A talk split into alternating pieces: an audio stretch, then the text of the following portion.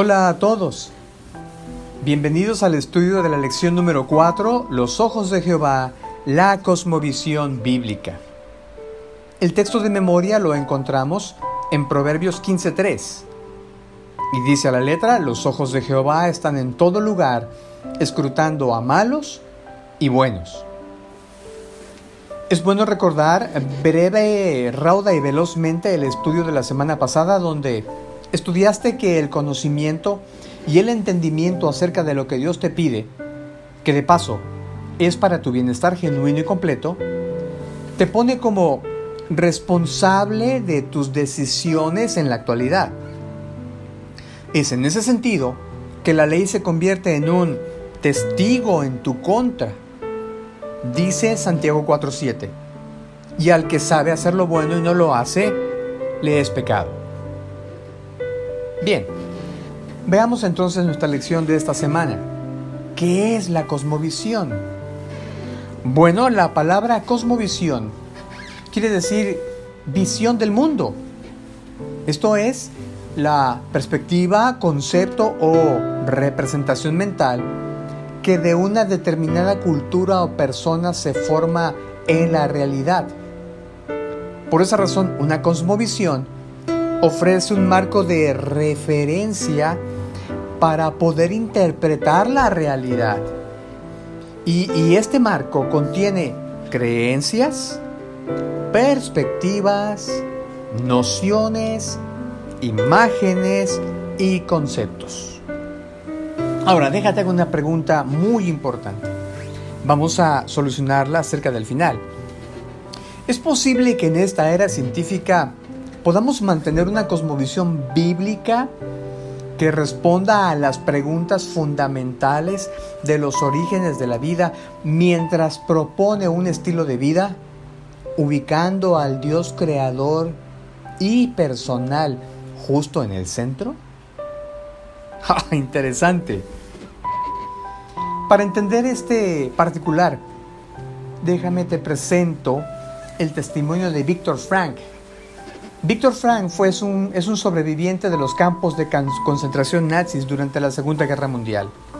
Y en su libro El Doctor y el Alma, de la psicoterapia a la logoterapia, escribe lo siguiente a manera de testimonio. Si a un hombre le presentamos un concepto de hombre que no es cierto, es muy posible corromperlo. Me familiaricé con la última etapa de esa corrupción en mi estadía dentro del segundo campo de concentración nazi en Auschwitz. Las cámaras de gas de Auschwitz fueron la consecuencia final de la teoría de que el hombre no es más que un producto de la herencia y el medio ambiente, o, como les gustaba decir a los nazis, de sangre y tierra. Estoy totalmente convencido de que las cámaras de gas de Auschwitz, Treblinka y Majdanek en definitiva no fueron preparadas en algún ministerio o en el Departamento de Guerra de Berlín, pero fueron preparadas en los escritos y en las salas de conferencias de científicos y filósofos nihilistas. Interesante testimonio. Ahora déjame te digo que el eh, nihilista viene del latín y significa nada, es, es la corriente filosófica que sostiene la imposibilidad del conocimiento y niega la existencia y el valor de todas las cosas. Considera que al final todo se reduce a nada y por lo tanto nada tiene sentido. El nihilista rechaza todos los principios religiosos, los morales y los noceológicos. Ahora, por esto es que elegir una cosmovisión es muy importante porque gracias a ella es posible dar forma a una realidad donde, en algunos casos, la luz, fíjate bien, se convierte en oscuridad y la oscuridad en luz, donde lo malo es bueno y lo bueno llega a ser malo. Ante esto, Isaías en el capítulo 5 y el versículo 20 expresan en el Antiguo Testamento, hay de los que llaman al mal bien y al bien mal, que hacen de la luz tinieblas y de las tinieblas luz, que ponen lo amargo por dulce y lo dulce por amargo. Interesante, ¿verdad? Y es que cuando hablamos de la humanidad, el Salmo 8.4 es una pregunta interesante. ¿Qué es el hombre para que tengas de él memoria?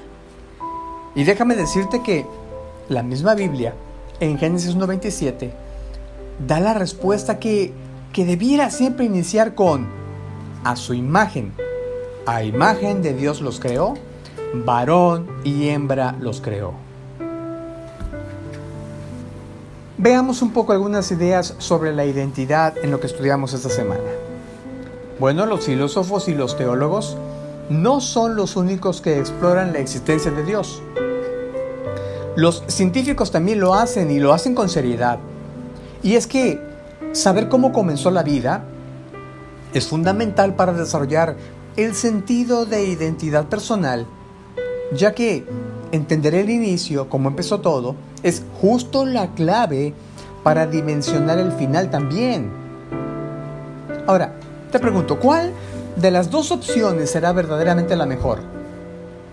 ¿La idea de la inexistencia eterna? ¿O, como dice la Biblia, Dios viviendo con los seres humanos? Dice Apocalipsis 21.3, y oí una gran voz procedente del cielo, del trono, que decía, He aquí el tabernáculo de Dios con los hombres, y morará con ellos, y ellos serán pueblos suyos, y Dios mismo estará con ellos. Así que saber bien de dónde provienes permite tener una imagen correcta de tu identidad moral. Se empieza a construir esa cosmovisión. Además, despeja la gran pregunta de los orígenes, la cual es, ¿creo en un ser supremo al que debo lealtad y en el que encuentro seguramente mi identidad? ¿O soy quizá el producto de una colisión aleatoria de átomos y moléculas ocurrida hace cientos de millones de años atrás? Recuerda, la cosmovisión o filosofía de vida de una persona influye determinantemente en su identidad y en su posición moral. Esto es muy importante. Ahora, démosle un vistazo al enfoque en la actualidad, lo que tú y yo estamos viviendo hoy, hoy día. El enfoque evolutivo naturalista de la existencia presentado en la educación pública en la actualidad es un reflejo de la cultura post-cristiana. ¿Te acuerdas en la primaria? Lo que más de uno escuchamos como la ley del desarrollo humano, el hombre nace, crece, se reproduce y muere. Bien, no lo olvides, vamos a dejarlo en remojo allí y lo vamos a retomar cerca del final. ¿Recuerdas la pregunta al inicio de nuestro repaso? Te la recuerdo. ¿Es posible en esta era científica mantener una cosmovisión bíblica que responda a las preguntas fundamentales de los orígenes de la vida mientras propone un estilo de vida ubicando al Dios creador personal en el centro? Yo digo que sí, pero déjame decirte que luchamos en esta tierra en la actualidad con un elemento contrario. Y es que desde tiempo atrás, el apóstol Pedro predijo que habrían burlas contra este orden de ideas. En 2 de Pedro capítulo 3 versículos 3 y 4 leemos lo siguiente. En primer lugar, se los leo de la traducción del lenguaje actual.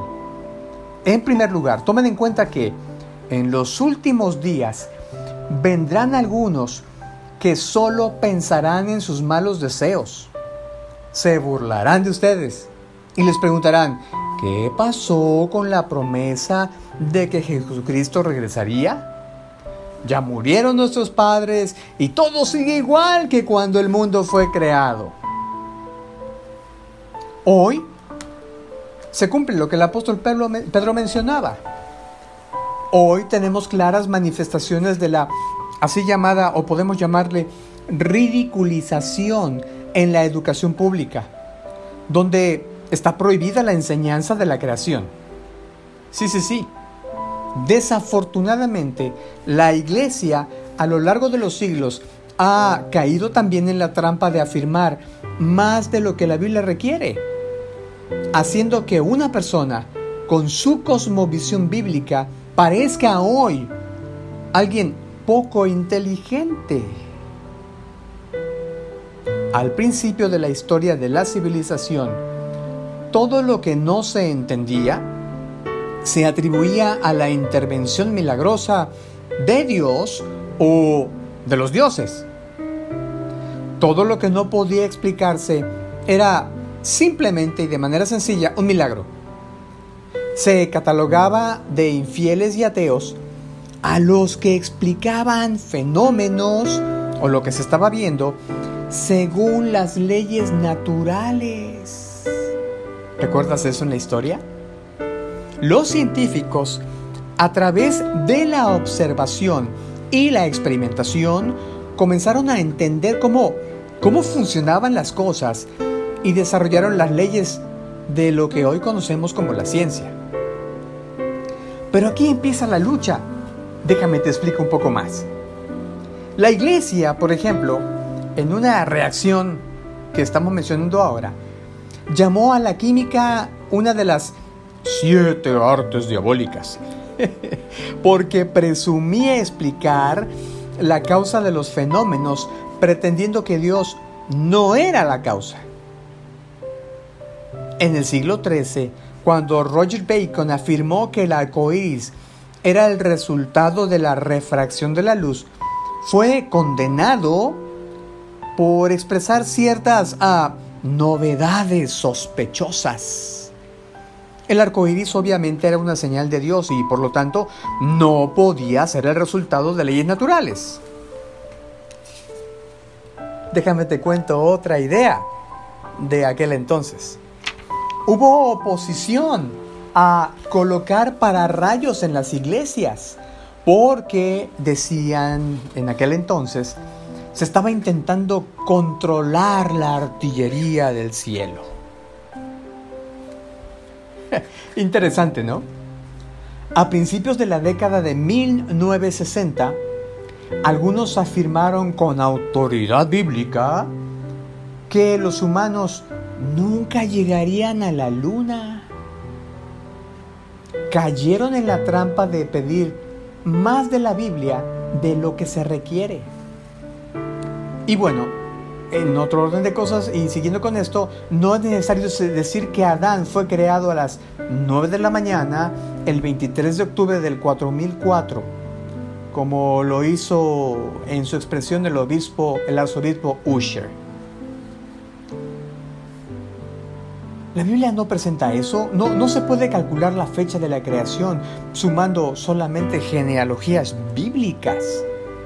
La Biblia tampoco existe eh, eh, eh, la, la ordenación de las especies. Una de las razones por las que Darwin desarrolló la teoría de la evolución fue porque la iglesia en ese momento consideraba que las escrituras afirmaban que las especies eran inmutables. Esto en base a la frase de Génesis, la frase según su especie. Darwin salió a la naturaleza y simplemente llegó a la conclusión de que esto no era así. Así que mira qué importante, es importante, es vital tener cuidado de no hacer que la Biblia diga más de lo que dice. Todo esto es el resultado de una cosmovisión exclusivamente científica. Henry Morris, en su libro eh, ¿Qué es la ciencia de la creación?, cita una frase de Jeremy Rifkin, que a la letra dice como sigue. Ya no, son, ya no nos sentimos invitados en el hogar de otra persona y por lo tanto nos sentimos obligados a hacer que nuestro comportamiento se ajuste a un conjunto de reglas cósmicas preexistentes. Es nuestra creación ahora. Nosotros hacemos las reglas. Establecemos los parámetros de la realidad. Creamos el mundo y, porque lo hacemos, ya no nos sentimos en deuda con las fuerzas externas. Ya no tenemos que justificar nuestro comportamiento porque ahora somos arquitectos del universo. No somos responsables de nada fuera de nosotros mismos porque somos el reino, el poder y la gloria por los siglos de los siglos. ¡Wow! ¡Qué fuerte! Repito, el resultado de una cosmovisión exclusivamente científica. Pero ahora te presento esta pregunta. ¿Es posible ser intelectualmente honesto viviendo en un mundo con tantos burladores científicos? ¿De qué modo puedo ser una persona de fe en un mundo que valora más la ciencia? O por lo menos es lo que está de moda. En realidad, y siendo honesto, al momento de elegir una cosmovisión, ya sea basada en la Biblia o fundamentada en la evolución de las especies, mira bien, se requiere fe. Sí, sí, sí, fe. No es posible demostrar en el sentido experimental ni la evolución ni la creación. Y es que no se puede observar la historia pasada directamente, ni tampoco es posible reproducirla en el laboratorio. Piensa en esto. Ahora bien, la educación cristiana adventista del séptimo día ofrece a sus estudiantes una cosmovisión bíblica que provee respuesta a las preguntas fundamentales del origen de la vida, poniendo a Dios, el Creador, justo en el centro de todo. En el universo, fíjate bien, en el universo ocurre mucho más de lo que se puede poner en un tubo de ensayo o bajo un microscopio.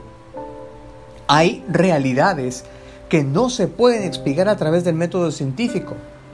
Realidades como el amor, la belleza, la conciencia humana, la moral y la fe. La forma en que ésta se puede entender, la forma en que se puede entender esto, que no es posible explicar a través de la experimentación con probetas, viene de Dios. Por otro lado, tener una cosmovisión bíblica no es tampoco incompatible con el método científico. Mira que la Biblia no es una pieza de literatura científica, pero no significa que sea contraria a la verdadera ciencia. Lo que sí significa es que no debo demandar tanto de un libro que fue escrito en una era diferente y en un idioma diferente. Y es que el mensaje de la Biblia no es principalmente científico, pero sí es salvífico. Su enfoque está en la historia de la salvación. Probablemente el texto del Salmo 101, retomando ahora la cosmovisión bíblica y haciendo énfasis en ella, y déjame decirte cómo podemos hacerlo. Probablemente el Salmo 101 presenta un criterio líder o un criterio muy sano cuando queremos retomar la cosmovisión bíblica. Dice a la letra la palabra de Dios, no pondré delante de mis ojos cosa injusta Aborrezco la obra de los que se desvían. Ninguno de ellos se acercará a mí. Corazón perverso se apartará de mí. No conoceré al malvado. Al que solapadamente infama a su prójimo, yo lo destruiré. No sufriré al de ojos altaneros y de corazón vanidoso. Mis ojos pondré en los fieles de la tierra para que estén conmigo. El que ande en el camino de la perfección, este me servirá. No habitará dentro de mi casa el que hace fraude, el que habla mentiras, no se afirmará tampoco delante de mis ojos. De mañana destruiré a todos los impíos de la tierra para exterminar de la ciudad de Jehová a todos los que hagan iniquidad.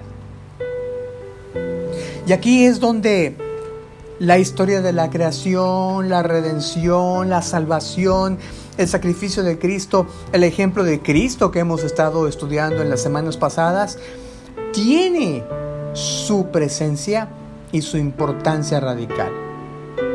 Y es que como estudiamos en la lección número uno, los tres entes, el hogar, la iglesia y la escuela, juegan un rol determinante en ello.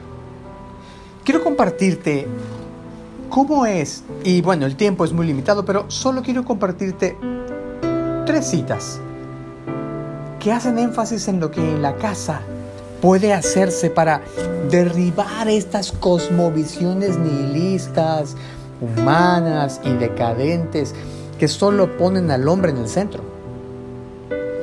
Dice en Consejo para los Maestros, página 114, párrafo 1. Los jóvenes necesitan desde su infancia que se levante una firme barrera entre ellos y el mundo a fin de que no los afecten sus influencias corruptoras. Los padres deben velar incesantemente a fin de que sus hijos no se pierdan para Dios. Antes de nacer sus hijos, los padres deben ser cristianos fieles y enseñar por precepto y por ejemplo, por enseñanza y por vida. Levantar esa barrera.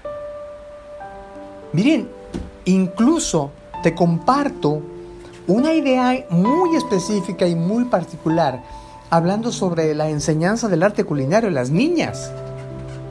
Cuando les enseñáis a vuestras hijas el arte culinario, y estoy hablando de Joya de los Testimonios, el tomo 1, la página 190, que también está referido en Conducción de Niño, página 352, párrafo 3, y dice, cuando les enseñáis a vuestras hijas el arte culinario, edificáis en derredor de ellas una barrera que les guardará de la insensatez y el vicio que de otra manera podría tentarlas. Interesante, ¿no es cierto? Mira, elementos prácticos para levantar la barrera para que estas cosmovisiones terrenas no tengan entrada en la mente de nuestros muchachos. Te presento una última de consejos sobre la obra de la escuela sabática en la página 38. Debería haber un interés vivo y creciente en llenar la mente de la verdad bíblica. El precioso conocimiento así adquirido erigirá una barrera en derredor del alma, de manera que, aunque esté acosada por la tentación, tendrá una firme confianza en Jesús por medio del conocimiento de aquel que nos ha llamado a su gloria y a su virtud. La verdad bíblica llenando la mente de los, tu mente, la mente de los muchachos. Las escuelas, la escuela de iglesia, nuestra escuela adventista, ha sido inspirada por la creación de la idea de Dios puesta en Samuel, que eran las escuelas de los profetas. ¿Recuerdas? Las que estaban en Ramá, la que estaba en Ramá y en, y en Kiriat Jearim. Dice en la educación página 46, estas escuelas, las escuelas de los profetas, tenían por objeto servir como barrera contra la corrupción que se propagaba por todas partes. Mira qué interesante idea. Probablemente tú seas un maestro de escuela, un director de escuela, un administrador de escuela. Debía atender el bienestar mental y espiritual de la juventud. No, no es solamente cantar coritos y, leer el Salmo 23 en la Biblia, pero, pero es, es, desarrollo intelectual, mental, espiritual también, los dos rieles. Y también estimular la prosperidad de la nación proveyéndola de hombres preparados para actuar en el temor de Dios como directores y consejeros. Vamos, de las escuelas de iglesia deben graduar líderes probados. Con este propósito, Samuel reunió grupos de jóvenes, mira con qué características, piadosos, inteligentes y estudiosos, que recibieron el nombre de hijos de los profetas. A medida que estudiaban la palabra y las obras de Dios, su poder vivificador activaba las energías de la mente y el alma y los alumnos recibían sabiduría de lo alto. Los maestros no solo eran versados en la verdad divina, sino que habían gozado de la comunión con Dios y habían recibido el don especial de su espíritu. Gozaban del respeto y la confianza del pueblo, tanto por su saber como por su piedad. Sí, la casa, la escuela. Barreras, levantan barreras contra la vorágine del mal que está arrastrando, arrasando en nuestros días. Y el templo. En el Evangelismo, página 256, párrafo 4, que también está referida en Obreros Evangélicos, página 220, aparece lo que sigue. En toda oportunidad adecuada, repítase la historia de Jesús a los niños. En cada sermón, resérveseles un pequeño rincón. El siervo de Cristo puede hacerse amigos permanentes de esos pequeñuelos. No pierda él ninguna oportunidad de ayudarles a hacerse más entendidos en el conocimiento de las escrituras. Los cultos, las reuniones de la iglesia son para enseñar la Biblia y para hacer doctos a los hermanos en la iglesia en las escrituras. Esto logrará más de lo que nos damos cuenta para cerrar el paso a las tretas del diablo. Si los niños llegan a familiarizarse temprano con las verdades de la palabra de Dios, ello levantará una barrera contra la impiedad y podrá hacer frente al enemigo con las palabras escrito está, como lo hizo Jesús. San Mateo capítulo 4. Otra cita impactante está en Testimonios para la Iglesia, página eh, eh, tomo 4, página 40, o en La conducción del niño, página 203, párrafo 3. Hay hijos de observadores del sábado a quienes se les ha enseñado a guardar el sábado desde su juventud. Algunos de ellos son muy buenos, fieles al deber que les atañe en asuntos temporales, pero no sienten ninguna convicción profunda de pecado ni la necesidad de arrepentirse del pecado. Esta es una condición peligrosa.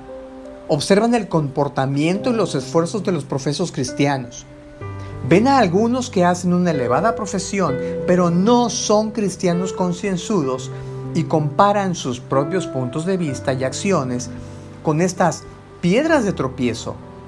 Y como no hay pecados manifiestos en su propia vida, se jactan de sí mismos de que son más o menos correctos.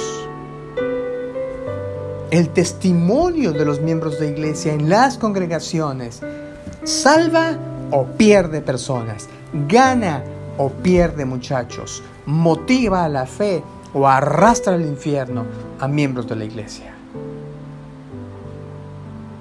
Qué impactante, ¿no es cierto?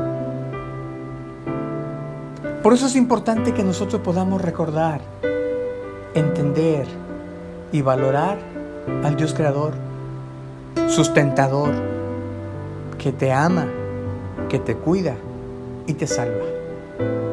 Al final, ¿recuerdas la perspectiva humanista fatalista? ¿Recuerdas lo que nos enseñaron en la primaria? El hombre nace, crece, se reproduce y muere. Bueno, déjame te digo que hay una cosmovisión bíblica divina. Mm, es diferente. Porque dice que el hombre nace, sí, pero con un plan, un propósito elevado y superior nace planificado, soñado.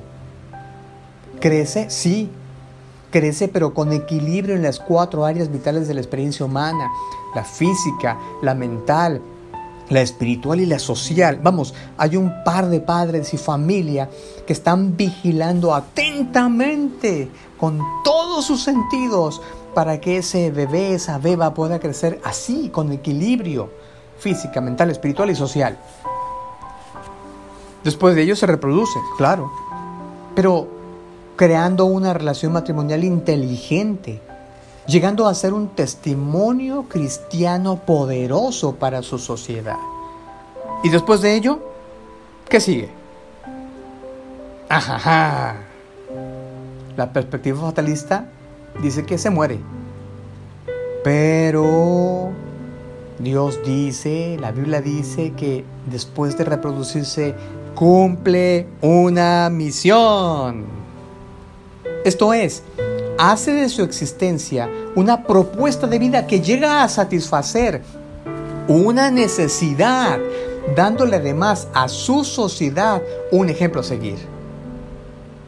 Y después de cumplir una misión, tiene dos opciones. Una, fallece, descansa, duerme esperando a su Señor, con toda certeza de su salvación, o contempla el retorno de Cristo, permanece vivo, contemplando con sus propios ojitos el retorno de su Padre Celestial. Así que la doctrina de la redención es esencial para nuestra cosmovisión. Y eso significa que en el centro de todo lo que creemos está Jesucristo, crucificado y resucitado. El que nos da esperanza, el que te da vida. Por ello, de acuerdo con Juan capítulo primero versículos 1 al 14, el verbo fue hecho Dios él hizo, creó todo cuando existe, da vida a toda criatura, permite la luz y con ello la vida, vence las tinieblas, alumbra a todos y nos ha hecho hijos de Dios. Así que al final de este estudio, que es solo una pequeña parte de lo que tú puedes conocer con tu Biblia, te invito a conocer más profundamente a tu Creador. Te invito a entenderlo mejor, a aceptarlo plenamente en tu vida y, a partir de ese momento, experimentar la transformación tuya, personal, única, a la imagen de tu Creador. Dios te bendice.